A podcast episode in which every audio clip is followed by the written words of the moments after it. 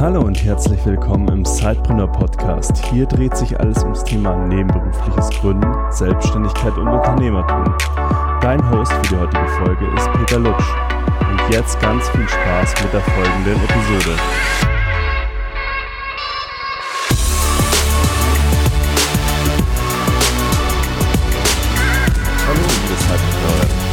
Wir sind heute wieder hier, um ein spannendes Interview äh, zu führen. Und das ist heute mit Felix Plötz. Der eine oder andere kennt ihn jetzt sicherlich, weil er schon öfters hier zu Gast war. Aus der Frag Sidepreneur Reihe kennt ihn, aber auch schon aus dem einen oder anderen Sidepreneur Interview. Wir haben heute ein ganz spannendes Thema mitgebracht. Äh, das Thema Speaking, öffentliches Speaking als Speaker, sich nebenberuflich selbstständig machen. Aber bevor wir in das Thema einsteigen, würde ich dich, Felix, kurz bitten, dich nochmal äh, vorzustellen und an von meiner Seite auch nochmal ein herzliches Willkommen zurück im Zeitbrenner Podcast. Hallo Peter, hallo zusammen. Ich freue mich wieder hier zu sein. Ähm, genau, wer bin ich? Ich bin Felix Plötz, bin 35. Ähm, der ein oder andere kennt mich wegen meines Buchs Das Vier-Stunden-Startup, wo es um nebenberufliche Gründungen geht. Und ähm, genau, bei mir ist in den letzten Jahren viel passiert, so dass ich mittlerweile ähm, als Keynote-Speaker unterwegs sein darf und ähm, sehr, sehr viel auf der Bühne bin und über meine Themen rede. Ja, und jetzt hast du ein neues Buch rausgebracht, äh, Traumberuf Keynote-Speaker. Was war denn deine Motivation, überhaupt dieses Buch zu schreiben? Genau, das Buch ist jetzt gerade rausgekommen ähm, und es ist eigentlich wie bei den anderen Büchern von mir auch, wie zum Beispiel auch beim Vier-Stunden-Startup, ähm, das Buch geworden, was ich mir am Anfang meiner Reise gewünscht hätte und was es irgendwie so in der Form nicht gab. Also Traumberuf Keynote Speaker ist ein Blick hinter die Kulissen. Ich habe einfach auch so die Wahrnehmung, dass das, dass das viele Leute spannend finden, sich damit äh, auseinandersetzen wollen. Und ich nehme den Leser mit hinter die Kulissen, zeige ihm, was dahinter steckt, ähm, wie der Markt aussieht. Äh, ist das überhaupt ein Traumberuf? Stimmt das überhaupt? Ähm, was sind die Upsides, die Downsides? Was verdienen die Leute? Ähm, wie kann ich mich positionieren? Wie kann ich mich einzigartig machen? Wie komme ich an Kunden? Was macht einen guten Vortrag aus? Ähm, wie verhalte ich mich auf der Bühne? Was kann ich gegen Lampenfieber machen? Und so weiter und so fort. Also es ist im Prinzip die Motivation gewesen, genauso wie beim Vier-Stunden-Startup, so einen Werkzeugkasten zu bauen, der von A bis Z dir erstmal so alles an die Hand gibt, dass du dich damit äh, vernünftig beschäftigen kannst. Du hattest es ja in unserem Interview auch bei dem zum Vier-Stunden-Startup schon mal gesagt, dass du das Buch auch damals geschrieben hast, ist, weil äh, ja du nichts auf dem Markt gefunden hast, kein Buch auf dem Markt gefunden hast, der dich, das sich wirklich abgeholt hat zu dem Thema. Und so, wie ich das verstanden habe, ja, ist es jetzt auch mit dem neuen Buch, richtig? Genau. Ja, cool. Ja, wie siehst du denn die deutsche Speaker-Szene? Ähm, sind wir da noch ganz am Anfang oder ist der Markt schon relativ gesättigt? Wie würdest du das Ganze einordnen? Also der, der Markt ist äh, enorm gewachsen in den letzten paar Jahren. Ähm, ich glaube, er ist auch noch nicht gesättigt und ich glaube, es ist gerade eine, eine ganz, ganz fantastische Gelegenheit, um sich mit dem Thema auseinanderzusetzen. Weil der Markt eben in den letzten Jahren einfach viel, viel offener geworden ist. Also du hast jetzt nicht mehr nur so die Klassiker wie irgendwie so Ex-Profisportler oder ähm, so Überunternehmer oder irgendwelche anderen Promis, Barack Obama, Bill Clinton. Die gibt's natürlich auch alle noch und die verdienen auch alle gutes Geld. Aber auf der anderen Seite ist der Markt einfach wirklich faktisch offen geworden.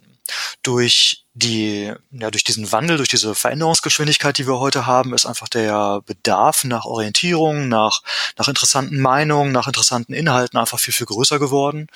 Und ähm, ja, eben auch so durch Formate wie Podcasts oder Blogs oder YouTube oder durch die ganzen, ja, durch diese ganzen Möglichkeiten, wie wir heute nach außen treten können, erlebe ich das und ich glaube, Peter, du teilst die Erfahrung wahrscheinlich, dass man einfach früher oder später auch angesprochen wird, weil man mit einem besonderen Thema in Verbindung gebracht wird ähm, und irgendwann auf die Bühne eingeladen wird.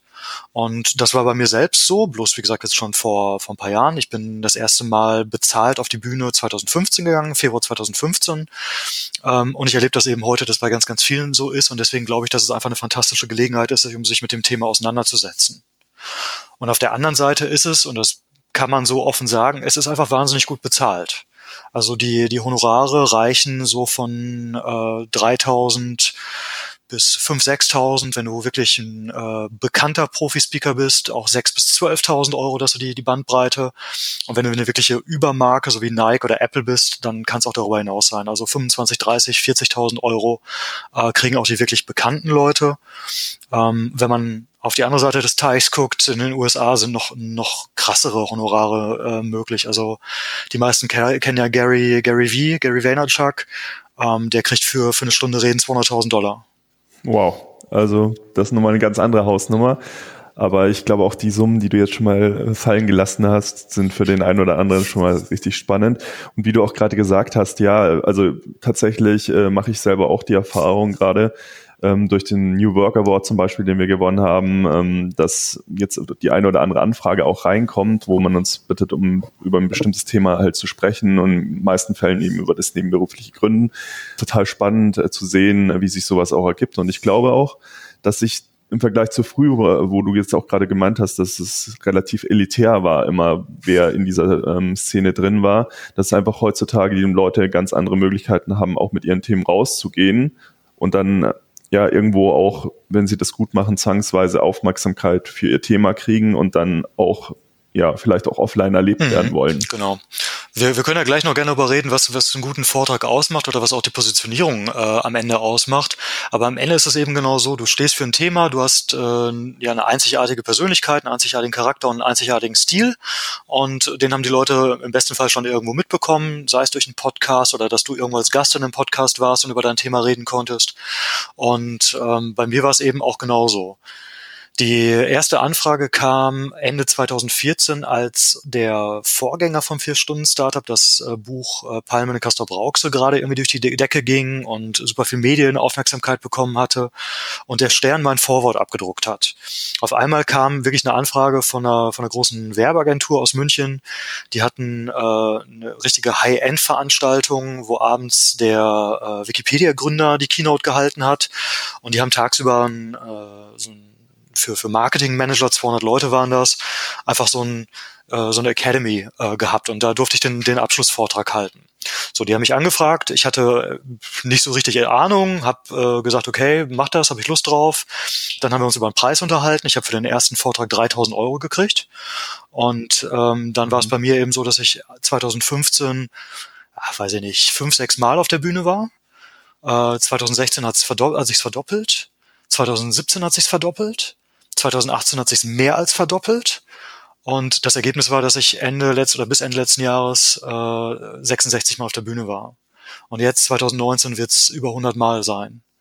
Und das ist natürlich absolut keine Garantie, dass das jetzt äh, bei jedem so funktioniert. Ähm, gehört natürlich auch viel Glück dazu, aber ich glaube, es zeigt, und ich erzähle das nicht irgendwie, um anzugeben oder so, aber ich glaube, es zeigt, dass der Weg von 0 auf 100 äh, nicht leicht ist, dir nicht hinterhergeworfen wird, aber dass der auf jeden Fall möglich und realistisch ist. Aber war das, äh, wo du dein Buch, dein allererstes Buch geschrieben hast oder dann auch das äh, vier Stunden Startup danach, war das schon ein, so ein fixer Plan von dir zu sagen, okay, das ist so ein Türöffner für mich, um auch als Speaker rauszugehen oder kam das dann auch erstmal auf dich zu und du musstest dann irgendwie drauf reagieren? Also ich konnte mir das schon von Anfang an vorstellen. Ich hatte äh, damals äh, davon gehört, dass, dass andere Leute äh, Vorträge halten und ich, mich hat das einfach inhaltlich gereizt. Also irgendwo auf die Bühne zu gehen, wenn du was zu sagen hast und Leute hören dir zu auf der einen Seite und du kannst denen auch einen Wert geben auf der anderen Seite, sonst würden sie dich ja nicht einleiten, äh, einladen. Ähm, das fand ich schon sehr, sehr spannend. Aber du kannst das nicht, aus meiner Sicht, nicht jetzt so fix planen. So, heute nimmst du dir das vor und übermorgen bist du das. Ähm, sondern du musst halt an verschiedenen Stellschrauben arbeiten, die letztlich den Wert ähm, als Speaker ausmachen. Also am Ende ist das genau deine Positionierung. Was, was gehört dazu? Was ist der Wert, den du bringen kannst? Und deswegen war die Möglichkeit ähm, schon in meinem Kopf, das zu tun. Ähm, als die Anfrage kam, habe ich mich gefreut. Und als ich dann gesehen habe, okay, das, das läuft einigermaßen und das macht dir Spaß, dann habe ich es natürlich auch als Geschäftsmodell verstanden und skaliert. Lass es gleich beim Geschäftsmodell mal bleiben. Du hattest ja jetzt gerade vorher auch schon gesagt, okay, du hattest dann deine erste Anfrage gekriegt und du hast dann den Preis genannt, die 3000 Euro waren es, glaube ich, richtig? Für deinen ersten Vortrag. Mhm, äh, genau. Wie bist du überhaupt auf so eine Summe gekommen? Äh, also ich ich würde mich jetzt, wenn ich jetzt die erste Anfrage kriege und mit niemand darüber austauschen konnte, erstmal total schwer tun, irgendwie äh, das einzuordnen, was ähm, meine Leistung als Speaker überhaupt wert ist, auch zu Beginn. Ja, das, das ist auch äh, schwierig. Deswegen ist das, das Thema auch im Buch mit drin. Ähm, aber es gibt Möglichkeiten. Also es gibt äh, Speaker, die schreiben ihr Honorar auf die auf die Seite. Also die, die Kurzantwort ist, ich habe mich einfach im, im Web äh, umgeschaut. So, habe äh, gegoogelt, habe geguckt, wen gibt's, was was bieten die an, äh, wo stehen die so. Und dann war es natürlich auch eine gute Portion Poker. So, die hatten am Anfang 2000 gesagt Deswegen habe ich gedacht, naja gut, ähm, die, die, wir sagen jetzt nicht 300 Euro oder so. Ähm, und deswegen habe ich einfach gedacht, okay, weißt du was, du sagst mal 3000, mal gucken, wie die reagieren. Wenn die aus dem Fenster springen, äh, dann war es zu hoch. Wenn die sagen, ja, eigentlich haben wir nur 2000 gedacht, aber gut, so, dann äh, habe ich mir gedacht, dann wird das schon so passen. Und die haben eben im Vorgespräch auch gesagt, dass die äh, Jimmy Wales haben und äh, Jimmy Wales kriegt 50.000 Euro für eine Keynote. Ähm, das heißt, das war irgendwie klar, dass ein Budget in irgendeiner Form da sein muss und da war es ein bisschen Verhandlungen und Poker. Total spannend und äh, ich durfte ja auch schon ins Buch reinschauen. Und da geht's auch wirklich tiefer auch nochmal in die Preisfindung mit rein und du nennst auch Hausnummern äh, und ich fand es total interessant, einfach einfach mal zu verstehen, äh, was ist der Wert dahinter, den ich auch verlangen kann. Sonst ist es wahrscheinlich wie mit jedem anderen Geschäftsmodell auch, dass man sich auch an seinen eigenen Wert ein bisschen rantasten muss. Aber das hattest du ja auch gerade schon so ein bisschen anklingen lassen. Genau. Also du musst, du musst dich selbst rantasten und du musst auch selbst das, das Selbstvertrauen aufbauen, dass der Wert, den du bringst, dass also auch der im Preis irgendwie wiedergespiegelt ist. Auf der einen Seite, dass du nicht, nicht verrückt spielst und zu hoch irgendwas ähm, forderst. Auf der anderen Seite, dass du auch nicht ewig irgendwie bei 1000 Euro bleibst oder so. Das hilft dir am Ende ja auch nicht, weil auch wirklich viel, viel Arbeit dahinter steckt. Und bei mir ist es einfach so gewesen, ich habe konsequent äh, mein Honorar gesteigert ähm, Jahr für Jahr, teilweise auch äh, zweimal im Jahr.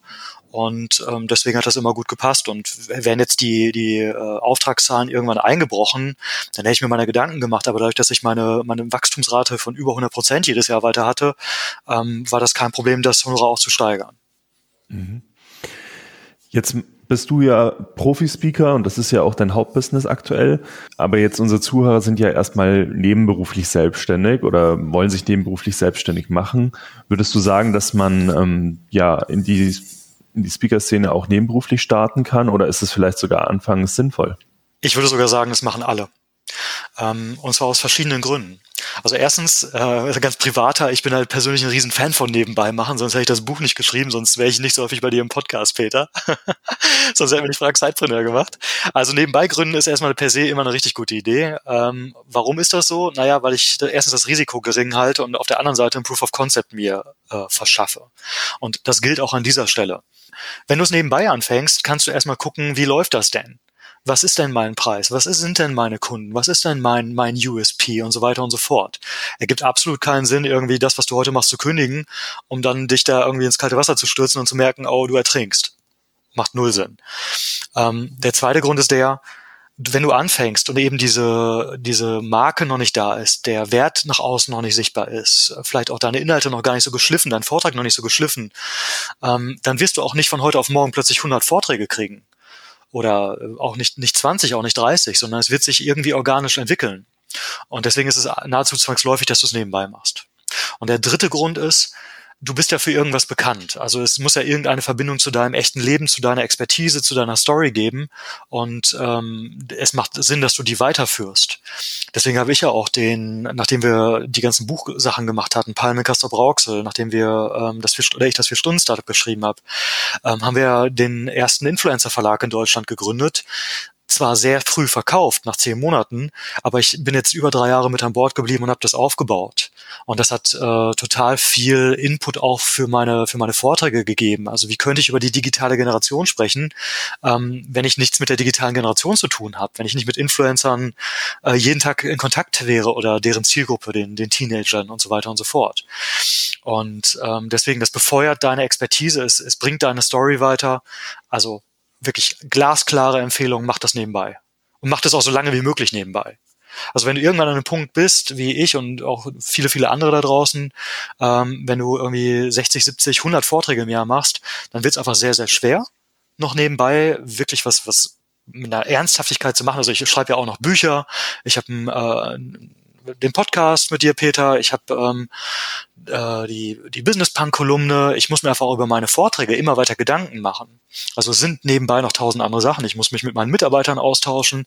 Aber ich hätte im Moment ehrlich gesagt einfach nicht die Lust und auch schlichtweg nicht die Zeit und die Energie, zum Beispiel nochmal ein neues Startup jetzt gerade zu gründen. Es wird gar nicht reinpassen. Aber da auch die klare Empfehlung, ähm, das macht absolut Sinn und dann an einem gewissen Punkt muss man sich dann halt wahrscheinlich auch einfach entscheiden, wie groß das Ganze werden soll oder wie groß dieses Business-Konzept, das ich für mich kreiert habe, auch sein soll. Genau. Genau. Und, du, man kann sich ja auch ähm, wirklich Vorbilder suchen. Das sage ich ja auch im Buch, wenn es ums Thema Pricing geht, wenn es ums Thema Vertrieb geht, äh, Positionierung. Guckt euch doch einfach mal andere Leute an. Also bitte kopiert niemanden, das ergibt keinen Sinn, äh, weil wenn der zweite bist, der nur kopiert, das ist nicht cool. Ähm, aber zum Beispiel, ein, was weiß ich, ein Frank Thelen oder so, der ist ja, oder ein Jochen Schweizer, die, die Leute sind ja wahnsinnig, wahnsinnig bekannt, die verdienen Haufen, Haufen Geld mit dem, was sie sonst im Leben machen und trotzdem gibt ihnen das, was auf die Bühne zu gehen und sie skalieren das auch nebenbei und, und gehen immer häufiger auf die Bühne, sind immer erfolgreicher und, ähm, und das ist auch der zweite Grund, über den ich gerne nochmal sprechen würde, wenn wir da, wenn wir darüber äh, reden, ob das ein Traumberuf ist. Ähm, es geht nicht nur ums Geld. Und wem das nur ums Geld geht, der wird auch nicht hochkommen weil es einfach gleichzeitig auch eine Verantwortung ist. So, du gehst auf die Bühne, da sitzen irgendwie 100, 300, 500, 1000, 2000 Leute vor dir und hören dir eine Stunde zu. Das ist eine enorme Verantwortung. Und wenn du dann nichts zu sagen hast oder nur über dich redest oder aus irgendwelchen Ego-Motiven oder irgendwie nur pitchst oder so, dann ist das, ähm, dann ist das ganz, ganz falsch. Und dann wirst, wirst du auch nicht erfolgreich sein. Also die, die Kundenperspektive, was, was kann ich den Leuten da, die vor mir sitzen, geben, die ist so, so, so wichtig. Also hilft es auf jeden Fall oder ist es sogar die tragende, ähm, ja, das, das Fundament des Ganzen, wenn man auf einer Mission ist. Also zum Beispiel, wir sind ja auch auf der Mission, dass wir dieses Thema nebenberufliches Gründen einfach und alternative Gründungsmethoden ähm, wie auch Entrepreneurship in Deutschland voranbringen wollen und viele Leute darauf hinweisen wollen, dass es eben auch Möglichkeiten gibt. Also das ist unsere Mission, Leute zum Gründen zu bringen, die vielleicht nicht klassische Gründer werden sonst. Das heißt, mit dieser Mission, die einen trägt, kann man auch ganz anders überzeugen auf der Bühne. Genau, das, das, das gehört absolut dazu. Eine Mission, ähm, wofür stehst du, was ist dir wichtig? Auf der anderen Seite muss man aber auch gucken, dass es, und das habe ich gerade schon gesagt, dass es aber äh, das Publikum betrifft. Also das, das sind deine Kunden, du musst kundenzentriert sein, auch als Speaker. Und warum sage ich das, warum betone ich das so sehr? Weil ich es einfach ganz, ganz häufig erlebe, wenn ähm, gerade gerade Gründer muss man einfach so sagen, wenn gerade Gründer auf die Bühne gehen, dann sind die ganz häufig im Pitch-Modus. Und das ist okay, wenn es irgendwie eine, eine Konferenz ist, wo ich weiß, da sitzen jetzt 500 Investoren, dass ich im Pitch-Modus bin. Aber wenn die Leute dann irgendwo eingeladen werden und bekommen irgendwie erstes Honorar, 1000, 2000 Euro und pitchen dann irgendwie ihre, ihre Startup-Idee darunter, ähm, dann ist das Missbrauch am Publikum. Das haben die nicht von dir erwartet, dafür bezahlen die nicht und das ist auch nicht, das ist auch kein Wert, den du denen gibst, sondern im, im Prinzip versuchst du ja Wert durch die zu generieren für dich. Und das ist halt nicht cool. Wir sind ja in der Frag Sidepreneur Folge 19 schon mal auf das Thema, wie werde ich Speaker eingegangen. Die äh, Folge äh, verlinke ich auch gerne nochmal in den Show Notes. Aber lass uns doch mal, wenn du Lust hast, ein Gedankenspiel machen. Also ich bin jetzt ganz am Anfang, ich bin äh, vielleicht erfolgreicher nebenberuflicher Gründer, ich habe meine Nische gefunden. Ja, aber wie wäre für dich so die ersten Steps jetzt hin bis zur ersten Keynote, die ich halte? Ist das ein Gedankenspiel, Peter, oder reden wir über dich? Wir können auch über mich reden, aber Wie du magst. Wir können es auch anonym halten. Ähm, tatsächlich, äh, ja, ich bin da tatsächlich auch in einer ähnlichen Situation. Ähm, also ah, die Persona, die Persona bist du. Nebenberuflicher Gründer, erfolgreich, hast ein Thema, hast eine Mission, wirst für, für Vorträge eingeladen. Also wir können auch über dich reden, meinetwegen. Ja, ja dann lass uns das doch an meinem Beispiel. Wenn du Lust hast, ich will dich auch nicht drängen. Ja. Nö, gerne.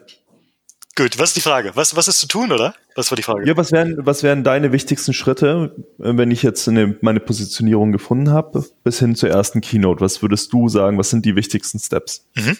Genau, also du im Prinzip sind ja schon einige Steps implizit in dem, was wir jetzt angenommen haben. Also du bist äh, jemand mit einer Expertise, der für ein Thema steht, ähm, der eine Reichweite hat und der auch eingeladen worden ist. So, das heißt, du bist ja irgendwie ansprechbar der nächste Schritt wäre da, um das in einer gewissen Art und Weise zu skalieren, dass du das äh, noch anders anbietest, dass du also eine, wirklich eine explizite Page hast, wo drauf steht Speaking, was ich peterlutsch.com äh, und da ist ein Button Speaking und dann steht da, was deine Themen sind, idealerweise auch vielleicht sogar, was deine Vorträge sind.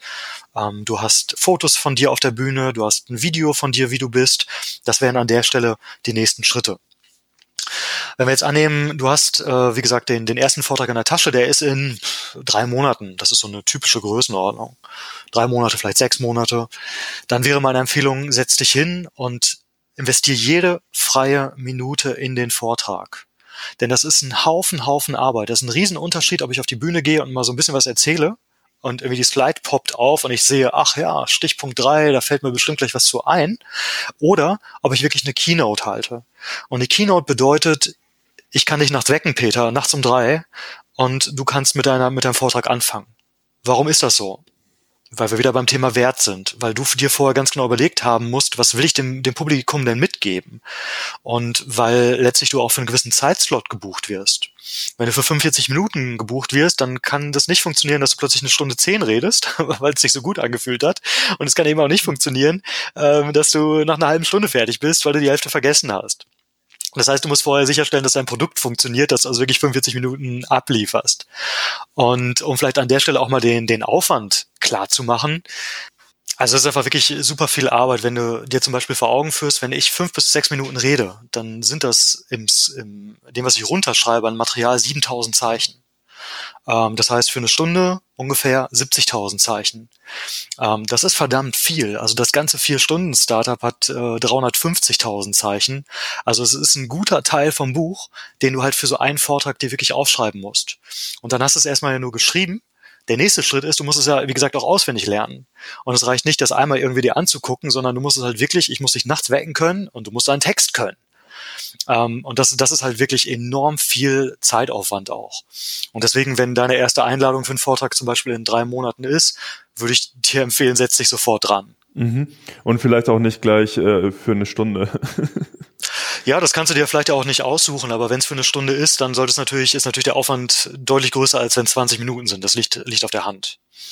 Ähm, lass uns mal ganz kurz darüber reden, warum das auch so wichtig ist, das so drin zu haben. Denn ich könnte mir vorstellen, dass das jetzt der eine oder andere Zuhörer so ein bisschen mit der Stirn runzelt und sagt, na wie, äh, ich soll mir das so genau aufschreiben und so und dann, dann auch noch auswendig lernen. Das muss doch furchtbar sein, wenn man das auf der Bühne hört.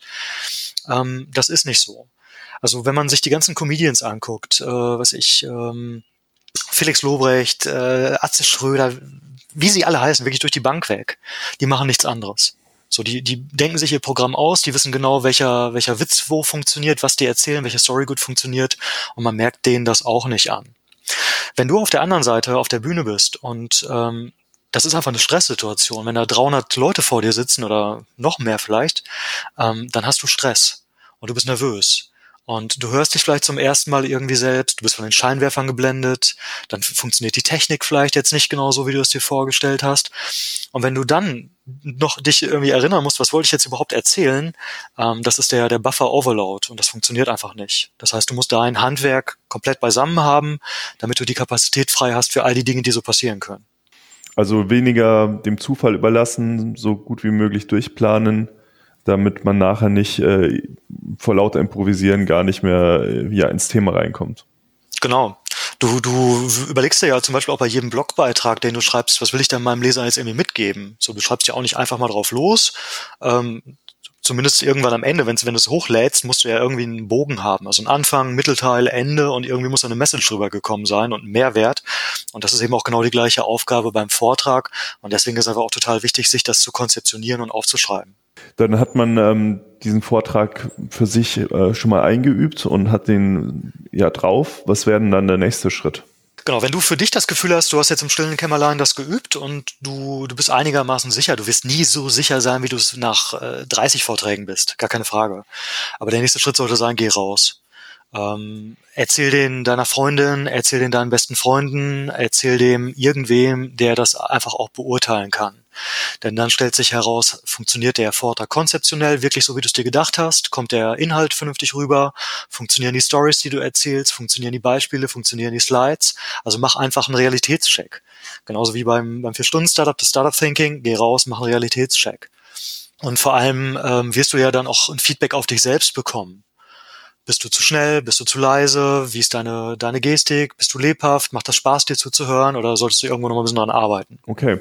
Das heißt, äh, wir haben, wir haben jetzt den Vortrag drauf. Wir, wir haben den an dem Publikum ausgetestet, geschaut, wie wirkt der. Und dann geht's ja Richtung, äh, Richtung des Tages, äh, der Tage, wo man den Vortrag dann hält. Oder wäre da noch ein Punkt davor? Also in der, in der äh, Vorbereitung nicht, ähm, aber es ist üblicherweise, du wirst gebucht wenn du ganz frisch bist, dann reden die dann auch am Anfang direkt mit dir und sagen, so und so stellen wir uns das vor. Wenn du irgendwann äh, weiter fortgeschritten bist, dann reden die mit deiner Assistenz und dann erst mit dir persönlich zu einem späteren Zeitpunkt. Das ist das sogenannte Briefing. Hm, das ist bei mir in der Regel so acht Wochen vor dem Termin. Na, drei Monate, zwei Monate vorher, wo man dann wirklich dann auch auf einem, auf einem Level teilweise CEO oder Geschäftsführung oder Bereichsleiter eben spricht. Was stellen die sich wirklich konkret vor? Was soll das sein? Wer ist das Publikum? Welche Erwartungen haben die an den Vortrag? Was soll die Botschaft sein? Und so weiter und so fort. Mm, das heißt, das ist in dem, in dem äh, Verarbeitungsprozess noch der nächste Schritt. Ähm, dann gibt's bei mir immer noch eine Orga-Mail, also ich frage einfach organisatorische Dinge noch ab, dass wir die schwarz auf weiß haben. Und letztlich fährst du dann einfach zum Termin hin. Alles ist geklärt, organisatorisch und inhaltlich. Und ähm, dann geht's einfach darum, an dem Tag, äh, gerade wenn es der erste Vortrag ist, einfach klar zu kommen. Also wenn ich mich an meinen ersten Vortrag erinnere, ähm, ich war so wahnsinnig nervös, ich konnte morgens nichts frühstücken. Ich habe im tollen Hotel gesessen, am tollsten Buffet. Ich habe äh, drei Viertel Brötchen runtergekriegt, äh, quer. Es hat keinen Spaß gemacht. Dann, äh, dann war der Vortrag, ich glaube, mittags ich war um elf oder so dann da und ich war so aufgeregt, dass mir, dass ich so, so geschwitzt habe, dass mir so warm war, dass ich, und das war in München im Winter, äh, du weißt, wie es ist, ich bin ohne Jacke um den mhm. Block gelaufen, weil ich einfach nicht klar kam, weil mir so warm drin war. Und ähm, mir meinen Vortrag wieder aufgesagt, mein, mein Anfang aufgesagt, mich beruhigt und so weiter und so fort. Und ähm, ja, bin dann rein, dann war ich dann irgendwie eine Viertelstunde später dran, bin vorne auf die Bühne und das Spannende war, ich habe da meinen Vortrag gehalten und dann nach fünf, sechs, sieben Minuten war ich auch wirklich komplett drin, hatte mein Zeug geübt, konnte mich entspannen und war natürlich immer irgendwie noch total aufgeregt, gar keine Frage. Aber nach einer Dreiviertelstunde war es dann zu Ende und dann kamen Leute an und haben gesagt, hey, das war total cool, machen Sie das häufiger, hab Sie noch nie irgendwo gesehen, das war ja super professionell und, und so. Die haben gar nicht gemerkt, wie nervös ich immer noch war. Und das fand ich spannend, so dieser. Kontrast zwischen Fremd- und, und Selbstwahrnehmung. Und ich bin von der Bühne runter, habe mit den Leuten geredet, bin durch zum, äh, zum WC. Mir haben die Knie geschlottert, wirklich stand da und meine Knie haben gewackelt. Und das hat aber keiner gemerkt. Und das ist, finde ich, auch ein spannendes Learning, ähm, was einem auch Mut gibt, dann für die nächsten Male. Du bist immer noch aufgeregt, gar keine Frage, aber ob die Leute das so mitkriegen, sei dahingestellt. Ja, ich denke, man hatte auch immer die gewisse Anspannung, weil wenn die komplett weg wäre, dann würde man ja auch, glaube ich, irgendwas nicht richtig machen, weil man hat ja auch, sollte ja auch diesen Respekt irgendwie mitbringen für sein Publikum. Und wenn man da die Leidenschaft da irgendwie so dafür verliert, dass man, dass es so einfach nur noch Business as usual ist und man sich gar nicht mehr darauf einstellen muss, dann ist es vielleicht auch nicht der richtige Weg. Also so ein bisschen Angespanntheit muss, glaube ich, auch ja, sein. Genau, das ist bei mir auch immer noch so. Also ohne Adrenalin machst du keinen guten Vortrag. Völlig klar. Aber es gibt irgendwann in deiner Laufbahn einen Wendepunkt, wo, wo am Anfang ist das Panik und, und Unsicherheit und Angst. Und dann ist es einfach eine Angespanntheit und Leidenschaft und eine erregte Freude. Aber das ist ein Wendepunkt. Und das ist nicht von Anfang an, außer du machst, bist irgendwie eine coole Sau so. Eine richtig coole Sau. also ich war es nicht. Ja, aber das ist ja auch schön zu hören, dass es dir auch am Anfang auch nicht anders ging. Ähm, jetzt nicht schön für dich, aber schön für unsere, für unsere Zuhörer. Also ähm, hast du vielleicht gerade mit dieser Anspannung direkt vor dem Vortrag, hast du da vielleicht noch einen Tipp, ähm, vielleicht aus deiner eigenen Erfahrung, wie bringst du dich dann ähm, kurz runter, damit du dann mhm. ja auch durchstarten kannst? Genau, also ich habe ähm, eine Routine entwickelt über die letzten Jahre, die ich auch im Buch beschreibe. Und das ist genau Entspannung und dann ist es Anspannung. Und das ist ähnlich wie das auch, auch Sportler machen. Wenn du die siehst, ähm, die, die liegen irgendwo, die, die meditieren, die, die dösen vor sich hin. Von außen sieht das bei mir wahrscheinlich auch manchmal so aus. Also manchmal ist es auch wirklich so, dass ich einfach ein Nickerchen teilweise vorher noch mache, zehn Minuten Powernap, ähm, einfach um komplett runterzufahren. Oder ich meditiere für eine Viertelstunde, um einfach den, den Kopf komplett leer zu bekommen. Wenn ich das gemacht habe, fängt meine, meine Routine an. Das heißt, das sind Atemübungen, ich mache mich stimmlich warm, ähm, ich spreche mich ein, ich aktiviere mich körperlich wieder. Also es äh, ist wieder, glaube ich, ein ganz gutes Beispiel, wenn man sich Sportler anguckt, was die so machen, wenn die am Startblock stehen, so in die Hände klatschen und so. Ne, äh, das mache ich halt auch. Das sieht total banane aus, mit Sicherheit, aber mich sieht auch keiner. Ähm, und wenn ich das dann komplett durch habe, dieses Programm zwischen Entspannung und Aufputschen, dann geht's los. So, dann gehe ich raus, bin völlig, völlig auf der Höhe, völlig im Betriebsmodus, kann mit Leuten ganz entspannt reden, äh, bin entspannt, kann lachen, kann Witze machen, gehe auf die Bühne und kann abliefern. Ja, sehr cool. Ähm, ja, das, ich denke, das hilft schon mal einigen Leuten mal weiter, dass sie das mit dieser Anspannung und Entspannung, also Entspannung, Anspannung, bei mir ist es zum Beispiel auch ähnlich. Ähm, ich gehe dann kurz bevor ich zum Beispiel auf eine Bühne gehe, ähm, jetzt im kleineren Rahmen natürlich, gehe ich meistens, äh, bin ich nochmal irgendwie ähm, ja, in den auf dem WC oder so und mache oder hinter der Bühne mache ein bisschen Power Posing. Das hilft mir zum Beispiel immer ein bisschen, ja, mich zu aktivieren. Und äh, gibt es dann noch einen Punkt direkt nach dem Vortrag, äh, der noch wichtig ist, um den Tag dann halt abzuschließen, weil ich kann mir vorstellen, es kommen relativ viele Leute dann nach dem Vortrag noch auf einen zu, je nachdem, wie das natürlich von dem Programm getaktet ist. Aber ich vermute mal, dass man nicht sofort dann von der Bühne und aus den Augen, aus dem Sinn ist. Nee, genau. Also es kommen Leute auf dich zu. Es kann teilweise auch sein, dass es ein moderiertes QA gibt und das ist auch ein sehr, sehr spannender Teil, weil es nochmal eine Herausforderung ist. Wenn dann wirklich da, weiß ich, 100 CEOs sitzen und die bohren nochmal nach, ähm, dann ist das gut, wenn du, wenn du Antworten hast. Und das bringt dich aber natürlich auch weiter und das ist auch die, die Challenge im Beruf. Ähm, und entwickelt auch letztlich deine Vorträge und deine Inhalte weiter. Und ansonsten kommen einfach Zuschauer zu dir und wollen mit dir plaudern, wollen vielleicht ein Autogramm, wollen ja einfach ins Gespräch kommen. Und das macht einfach auch wahnsinnig Spaß. Und das ist auch eines der großen Privilegien, finde ich, in diesem Beruf. Und das, das macht es auch zum Traumberuf, dass du innerhalb von kurzer Zeit ähm, so viele unterschiedliche Branchen, Menschen, Märkte, Produkte, einfach auch ein Feeling für ganz unterschiedliche Unternehmen kriegst.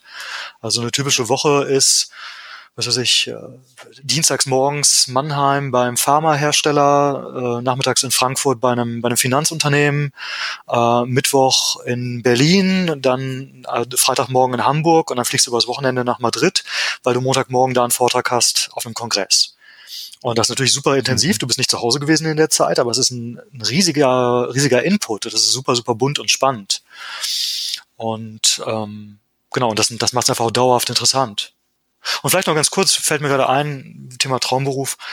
Ähm, es hat auch eine Saisonalität. Ähm, die ergibt sich auch direkt aus einem gesunden Mensch Menschenverstand heraus. So zwischen äh, Jahresende, so Mitte Dezember bis, bis Anfang Januar ist Weihnachten, da ist ja der Jahreswechsel, da passiert nicht viel, zumindest für mich nicht. Vielleicht ist das bei anderen Kollegen anders. Ich kenne keinen, bei mir ist das eben auch so. Und von Mitte Juli bis Mitte August passiert auch nicht viel. So, das heißt, bei mir ist es effektiv so, ich arbeite zehn Monate Vollgas, bin viel unterwegs und habe dann aber auch zwei Monate im Jahr frei. Und was ich mit den zwei Monaten mache, ist mir überlassen. Also ob ich an einem neuen Buch arbeite oder ein neues Thema mir ausdenke oder in Urlaub fahre, das ist dann mein Ding. Und das ist ganz cool. Ja, sehr cool. Ja, wenn du jetzt auf deine eigene Erfahrung, auf deine eigene Laufbahn als Keynote-Speaker ein bisschen zurückblickst, da gab es doch sicherlich einen absoluten Tiefschlag und einen absoluten Höhepunkt. Vielleicht kannst du uns da mal so einen persönlichen Einblick geben. Mm, also Tiefschlag. Also wenn ich im Nachhinein meine ersten ein, zwei, drei Vorträge so Revue passieren lasse, dann, dann gibt es vom zweiten oder dritten gibt es ein Video tatsächlich, das habe ich. Äh, das ist schon ein krasser Unterschied. Also wie man, wie man sich entwickelt hat. Das würde ich jetzt aber nicht unbedingt als Tiefschlag sehen, sondern so ein bisschen positiv als, als Lernkurve.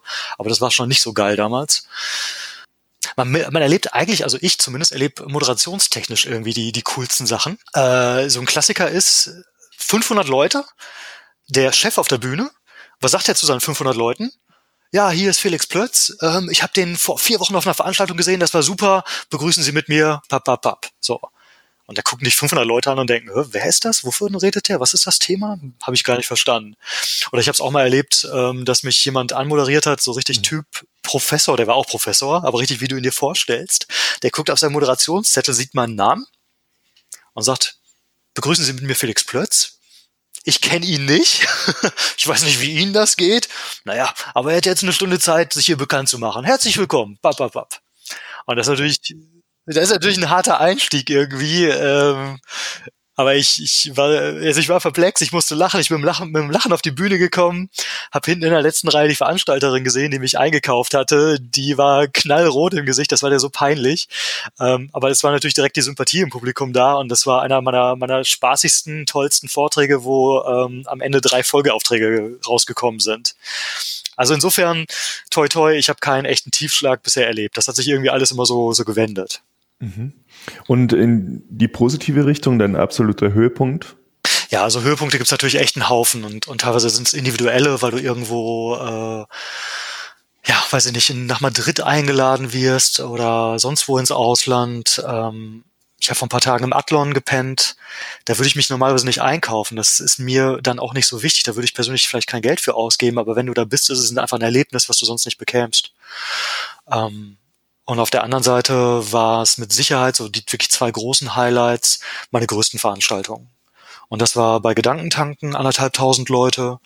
Und das, das Video gibt's übrigens im Netz, wenn das irgendwen interessiert. Äh, könnt ihr mal googeln. Ja, wir können es auch gerne verlinken äh, in den Show Notes. Oder verlinken, genau. Und das andere war äh, knapp 3000 Leute äh, in der Messe Stuttgart. Das war von der Handwerkskammer eine Riesenveranstaltung. Und das war dann eben auch keine, keine Rednernacht, wo irgendwie zehn andere mit auf der Bühne sind, sondern ich war der einzige Keynote-Speaker. 3000 Leute sitzen vor dir und ähm, du hast abzuliefern. Und es hat mega gut funktioniert. Es war, war toll, es hat Spaß gemacht und es ist dann einfach eine krasse Energie im Raum, die du sonst nicht erlebst. Mhm. Und das waren auf jeden Fall die Highlights. Ja, sehr cool. Und wenn jetzt jemand sagt, boah, das hat jetzt richtig gut geklungen, was der Felix äh, uns da mitgegeben hat, schon auf dem Weg, äh, was würdest du dieser Person, die da starten möchte, noch als wichtigstes Learning aus deiner Erfahrung jetzt mitgeben wollen?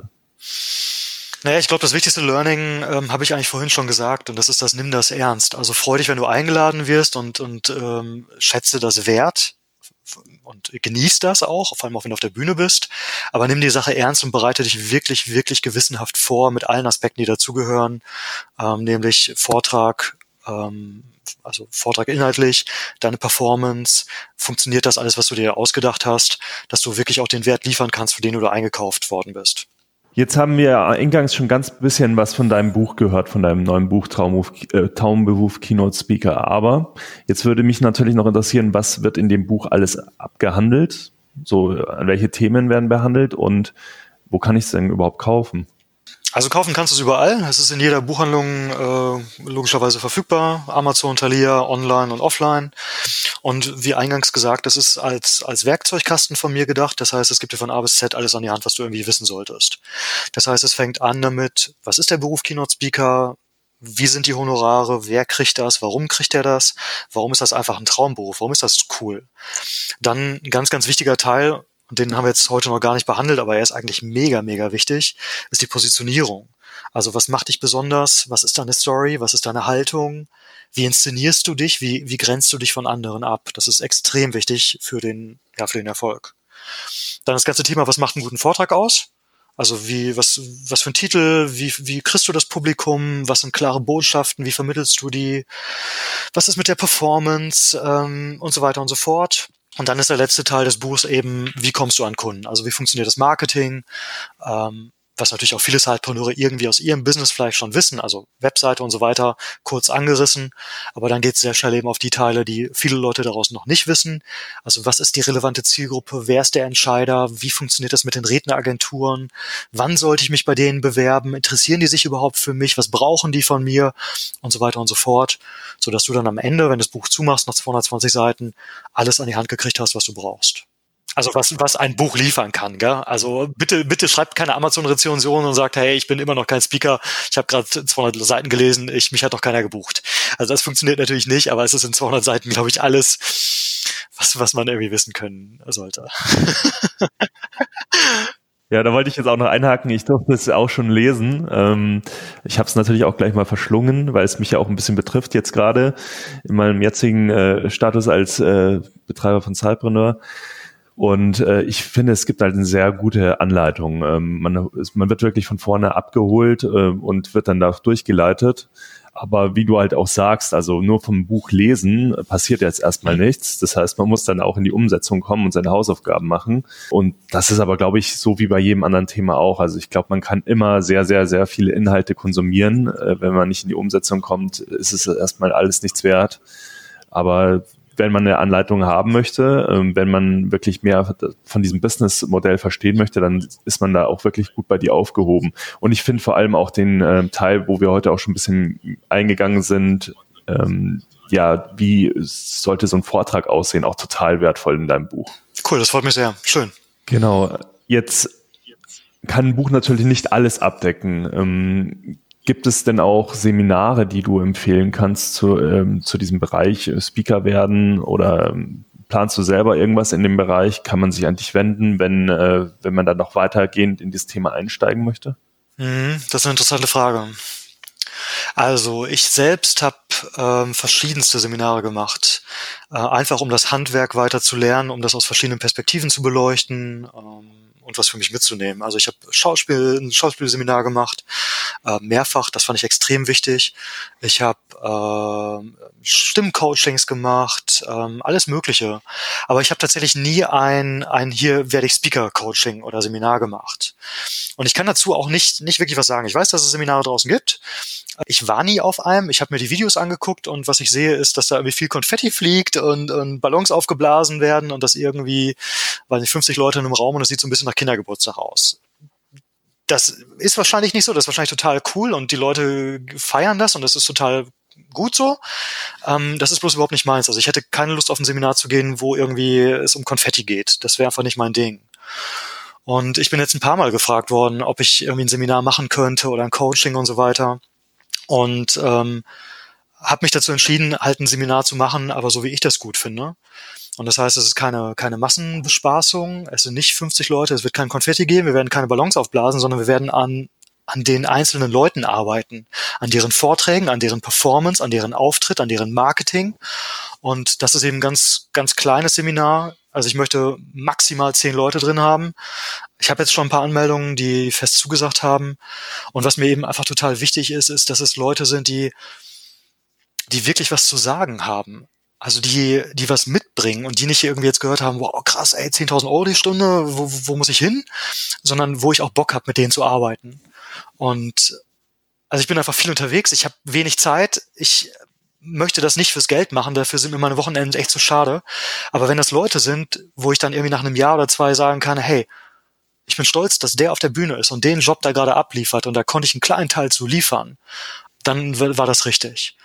Und das heißt, ihr werdet, wenn euch das interessiert, also ihr werdet keine, keine Marketing-Funnels sehen, ihr werdet keine, ihr werdet keine Facebook-Werbung sehen, ihr werdet all das nicht sehen. Wer Bock hat und sagt, ja, hey, ich habe eine Story, ich habe eine Expertise, mir fehlt jetzt tatsächlich genau das, das professionell zu machen äh, und ich habe Bock, das zu lernen, ähm, dann kommt mit mir in Kontakt, schreibt mich an, äh, felixplötz.com. Ähm, ich rede mit allen, die sich dafür interessieren, die was zu sagen haben, diese Kriterien erfüllen, persönlich.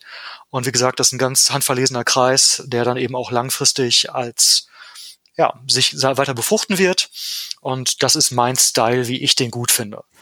Wie gesagt, es gibt andere Sachen, kann sich ja jeder angucken. Wer das besser findet, völlig cool. Bloß mein persönliches Ding ist es nicht und deswegen mache ich es anders. Ja, sehr cool, Felix.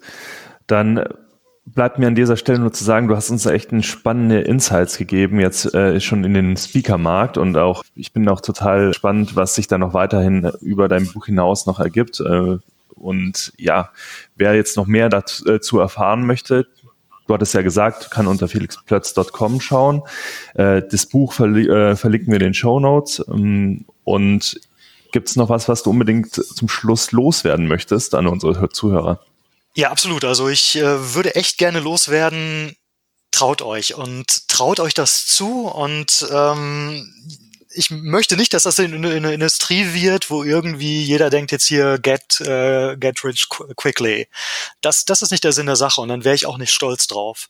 Aber ich bin ganz ganz sicher, dass es da draußen tausende, tausende Leute gibt, die was richtig Wertvolles anderen Menschen zu geben haben. Und äh, traut euch, geht raus. Das ist ein cooler Beruf, den kennen noch nicht viele. Ähm, traut es euch zu und, und macht. Also wirklich, das ist cool. Es macht Spaß. Sehr schönes Schlusswort. Also dann würde ich sagen, vielen Dank und bis zur nächsten ich Folge. Danke dir. Bis dann. Tschüss. Du willst noch mehr Tipps, Tricks und dich mit anderen Zeitpreneuren vernetzen? Dann komm doch einfach in unsere Facebook-Community. Den Link dazu findest du in den Show Notes.